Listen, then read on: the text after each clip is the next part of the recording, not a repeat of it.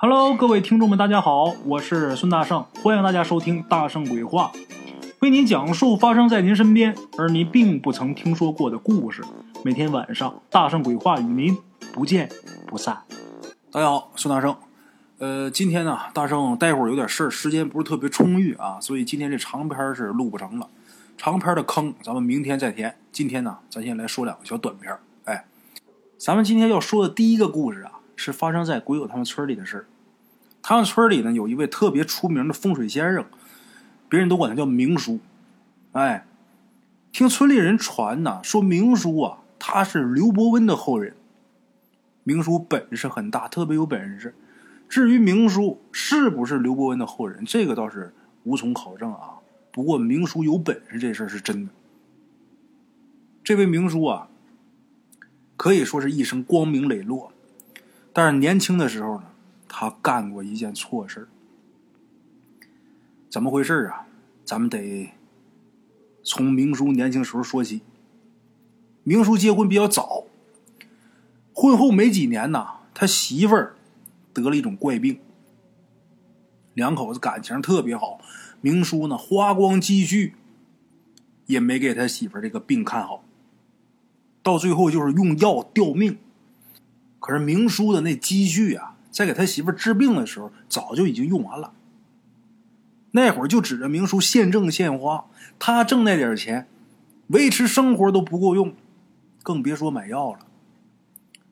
就在这时候啊，他们家来了一人，中年人。这人呐，得了晚期癌症，最多还能活一个礼拜。那他来找明叔干嘛？想请明叔给他找一个好墓穴。找一个好地，采地不光是给他自己采，还给他父亲。他希望说，找一个好地，葬下他跟他父亲之后，能让他们家后代昌吉繁荣。这中年人这会儿癌症晚期，眼看着要死了，钱什么对他来说无所谓了。他怕明叔不答应，给了明叔一笔巨款，多少钱呢？十万块钱。十万块钱在现在来说不多，但是在那个年代，八十年代十万块钱什么概念？那万元户都了不起了，一下给十万，那真是巨款。在金钱的诱惑面前，明叔啊还是动摇了，因为他媳妇儿等着这钱吊命。收下这笔巨款，答应了这件事。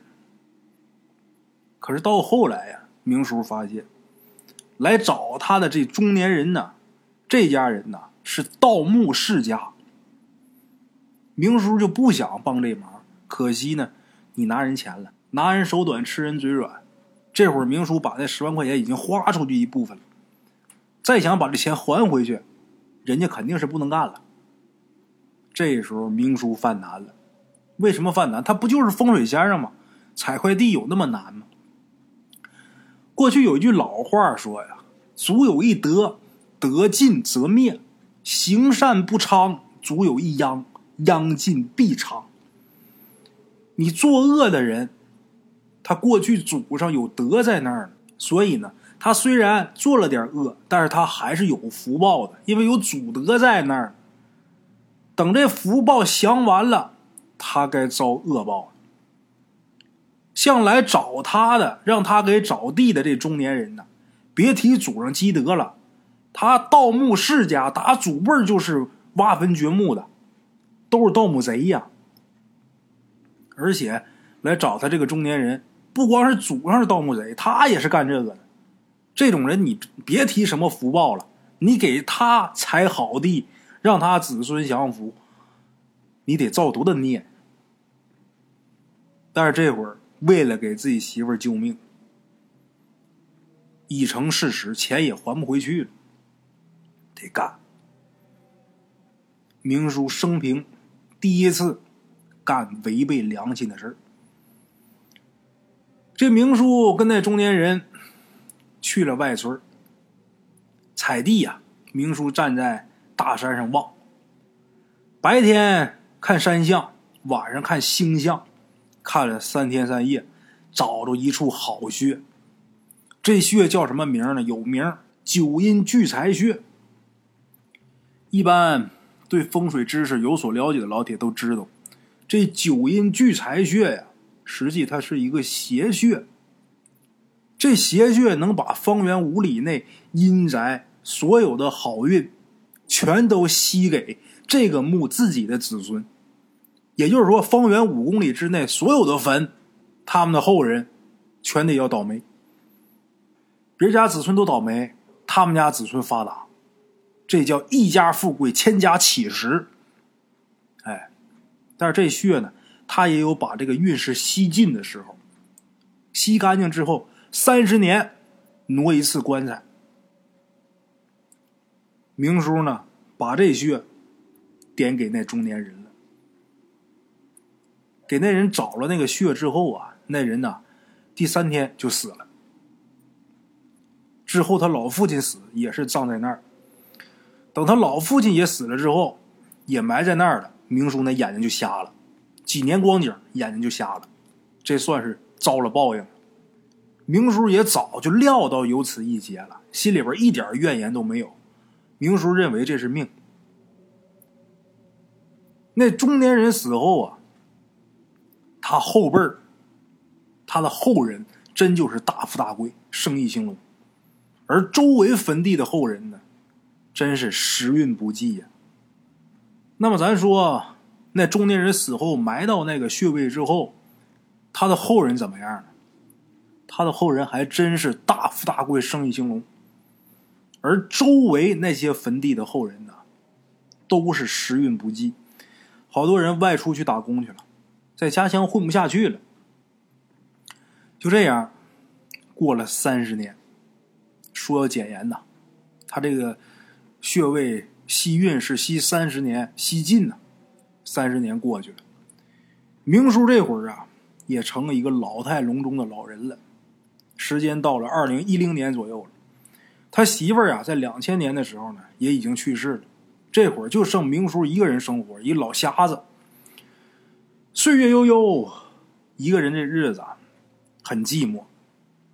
人老了呢，就喜欢回忆往事。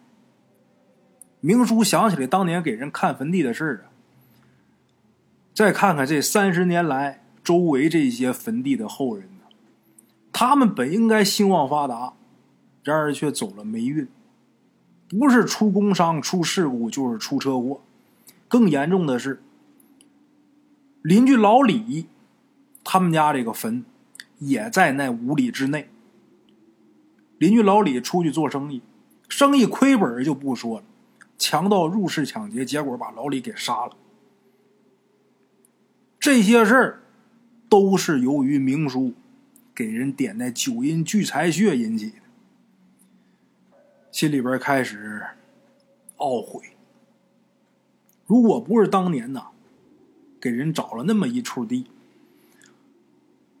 身边的这些人，那块坟地周围那些祖坟的后人。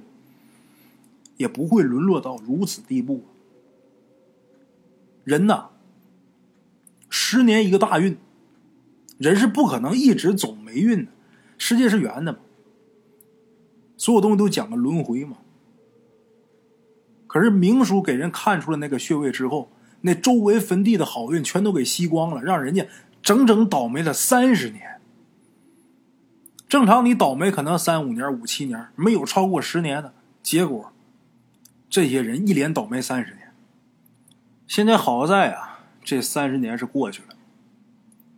明叔心里边也想明白了，当年给他找这九阴聚财穴呀，把附近坟地好运都吸干了。这个坟每三十年要迁一回，现在三十年已然过去了，这回我说什么也不能再帮他迁坟了。那么咱再说说。葬在九阴聚财穴那个人，他家的后人，后人有一个干的最好的，也是他们家主事的，这人叫什么呢？叫阿虎。干嘛的呢？暗地里边也做倒卖文物的生意，明面上做什么？做火锅生意。甭管是明的还是暗的，生意做的都好。暗地里边那黑钱咱不提，因为咱不知道。光是明面这火锅生意，人家在全国光连锁店二十多家。这阿虎可谓是腰缠万贯，那钱是花不完。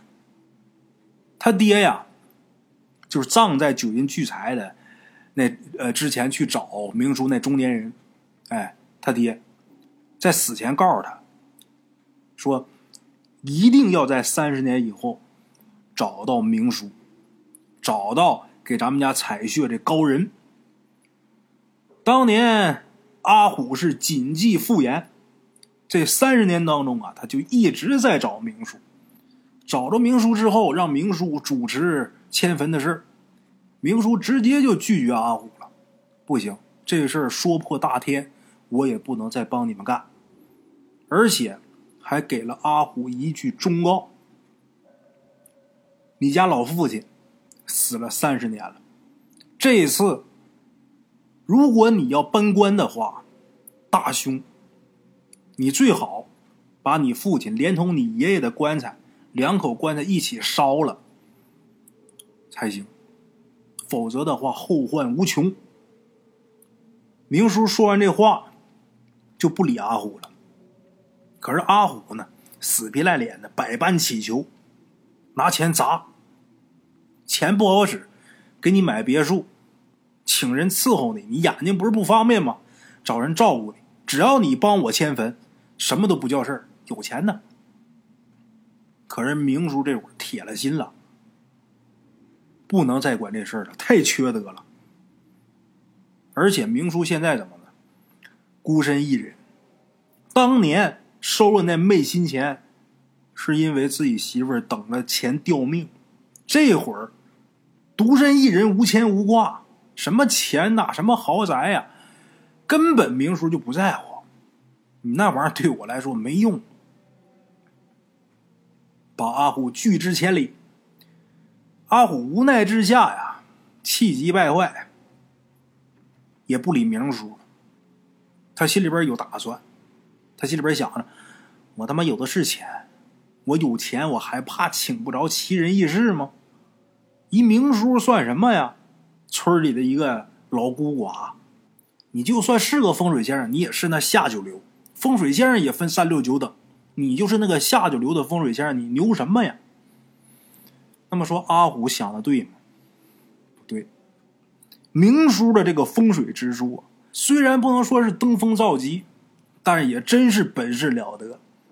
说他是刘伯温的后人也不夸张，因为这明叔啊，他真名叫刘明，跟刘伯温是一个姓。那他怎么会的风水术呢？因为他学了刘伯温留下来的残卷，所以。他有了如今这本事，光学了一点残卷，这能耐就这么大。明叔啊，他天生就是干这个。这个阿虎心里边所谓的风水师分三六九等，他认为啊，高级的风水师那得是电视里边经常讲大道理的那些风水先生。他可不知道那些风水先生光有理论。没时间，真正要说上纲上线你要说找地、找穴，要说玩实践、玩真本事，还得明叔这种人。阿虎花大价钱请了一个总在电视台上演讲的这么一红人，把这位请来给他们家迁坟了。这位拿钱办事儿不就迁一坟吗？不叫事儿啊！有钱什么不敢干呢？咱们简短结说。到了迁坟那天，因为在迁坟前一天啊下了一场大暴雨，所以迁坟那天发现这个棺材里边有积水。按理说这棺材埋下去三十年了，棺材早就该烂了。可是因为当年他们家选的那棺材啊料好，所以啊没烂，没腐烂。把这棺材盖一掀开，这尸体呀。在泥水里边泡着呢，下大暴雨，棺材里边积水了呀，棺材连泥带水的都泡水里了，尸首也在这个水泥里边泡着呢。仙人满脸泥浆，双目紧闭，身上这衣服啊都烂了，但是这个肉体没腐烂。肉体就是萎缩了，没烂。正常来讲的话，这尸体埋在地底下三年就会化为白骨，最长不过八年。棺材密封好的可能能挺八年，密封稍微差一点、漏一点气儿的，三年就烂没了。这尸首三十年没腐，这里边有问题呀！请来那位风水大师，一看这情况，跟阿虎说：“恭喜呀！”你爸爸跟你爷爷这尸体栩栩如生，三十年未曾腐烂呢。看来你们家这气运呢，还要继续大红大紫。阿虎一听这风水先生这么说，那乐坏了，高兴坏了。但是旁边有几个阿虎花钱请来挖坟的村民呐，看见这两具干瘪的尸体之后啊，就开始窃窃私语，就都说这尸体这么多年不腐不化。这是要出幺蛾子啊，但是他们就是人家请来干立功的，让你挖你就挖，让你刨你就刨。人家风水先生都没说有事他们说什么管什么事，也没人敢说呀。就这么的，这找来这位风水大师，另寻一块学地，随便就把二位仙人呢下葬了。下葬之后呢？这风水先生说了，得守坟三天，只要三天平安无事，这新坟就没问题了。那么三天出事没？真出事这个第一天、第二天很顺利，坟地上是平安无事。这阿虎还有那风水先生就放松警惕了。等到第三天晚上，出事儿。阿虎他爷爷。跟他爸那坟有动静，什么动静呢？咣咣咣，砸棺材那声音，很闷，捶棺材那声音。这棺材你要是没埋到土里边，你捶它是一个动静，当当当。你埋进之后就变成闷响，因为周围土啊都已经埋上了，上面的坟堆也堆起来了，有土压着。这木板啊，不悬空不震动，它锤出那声音是另一个声音。这个闷响声啊，响了大半宿啊，声音特别特别大，把坟地所有人都吓坏了，包括风水先生还有阿虎。尸变了，这尸首三十年没烂，这会儿这架势这是要出来。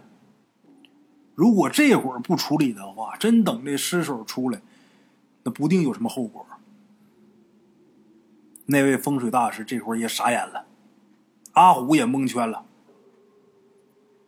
其中有一个也跟着在那守坟的一村民，一看这情况就知道要坏事他知道那个尸首没烂的事儿。这俩玩意儿真尸变，真都出来的话，那村里边还有好？就跑回去了，跑回去一嚷嚷，全村人都知道了。这些村里人也是抱着看热闹的心理，也是担心自身的安危，呼啦朝这些人都上坟地去了。去了都去听这动静去了，都害怕，这要出来怎么办？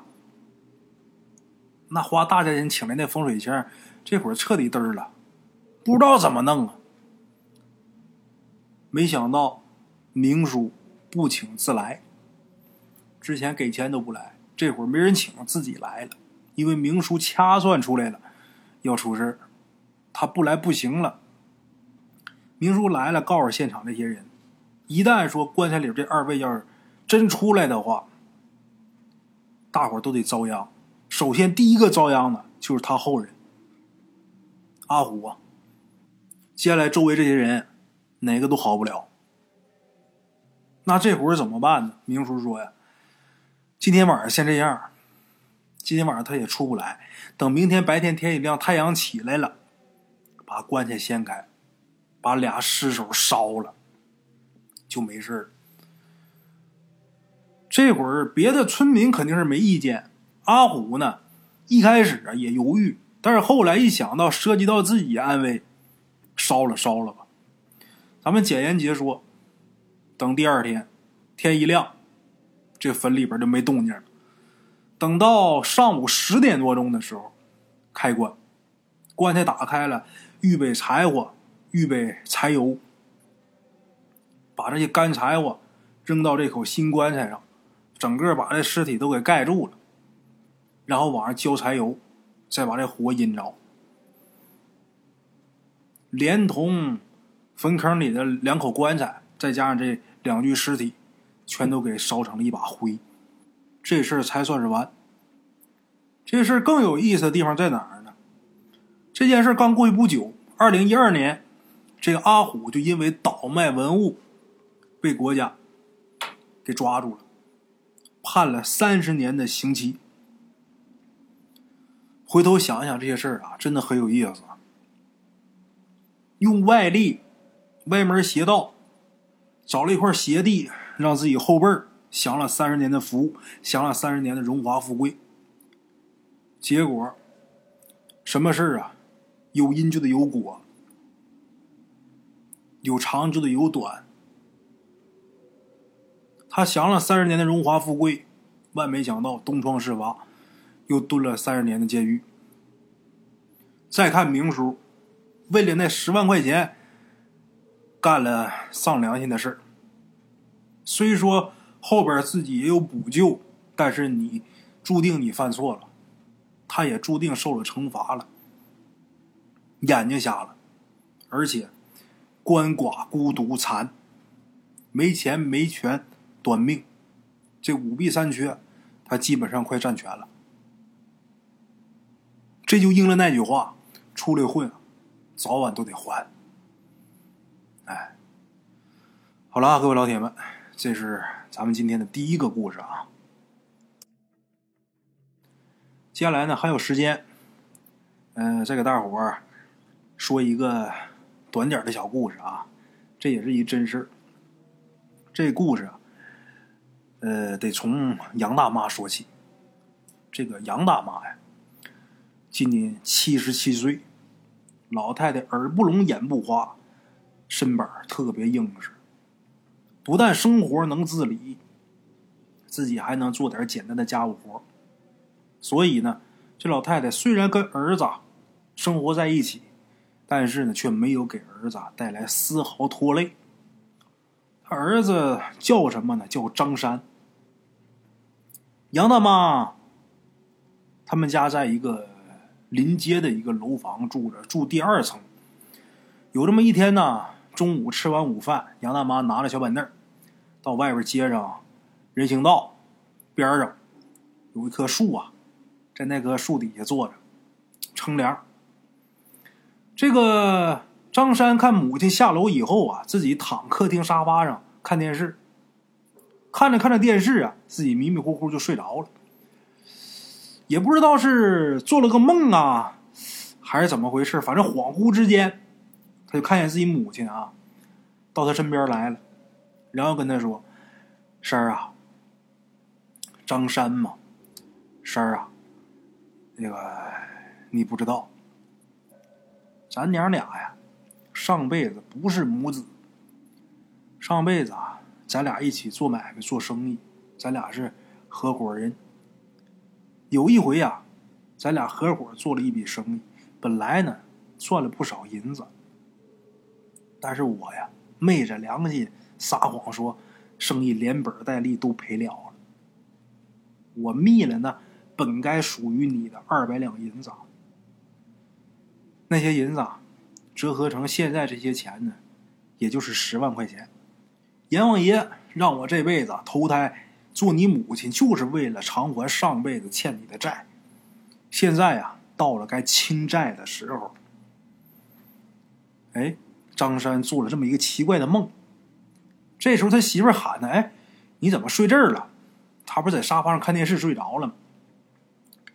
这一喊他，他就醒了，清醒过来了。清醒过来之后啊，张三就想起来刚才这梦，就觉得挺有意思啊。你说这梦真是够荒诞。你说我母亲怎么可能欠我钱呢？即使是他真欠我二百两银子啊，现在这钱十万块钱。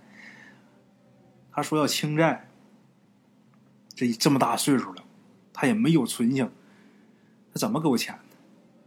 这梦挺有意思。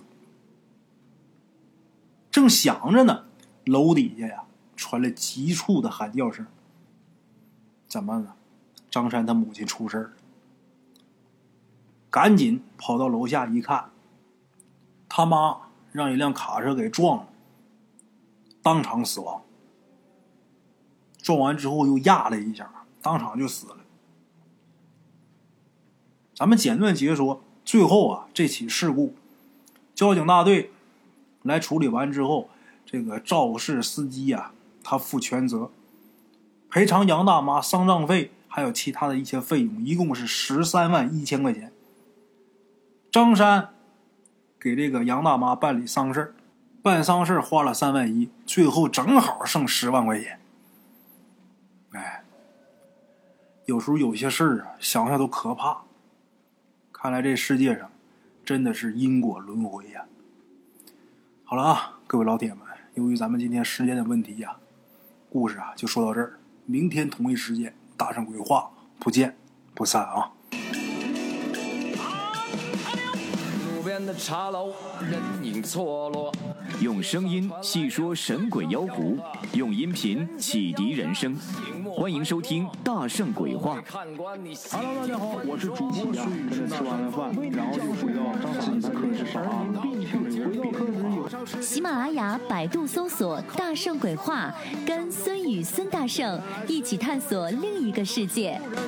那天山女子独守空城，也只是感谢鬼友们，感谢鬼友们，感谢鬼友们一路陪伴。